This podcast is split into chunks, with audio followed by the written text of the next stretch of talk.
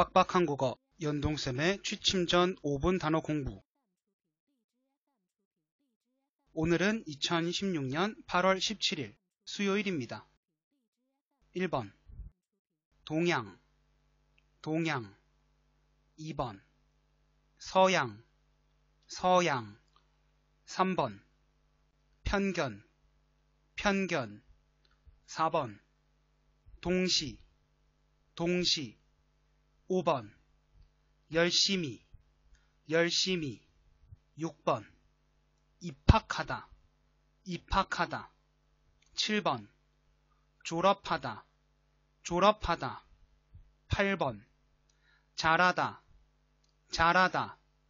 9번 많다 많다.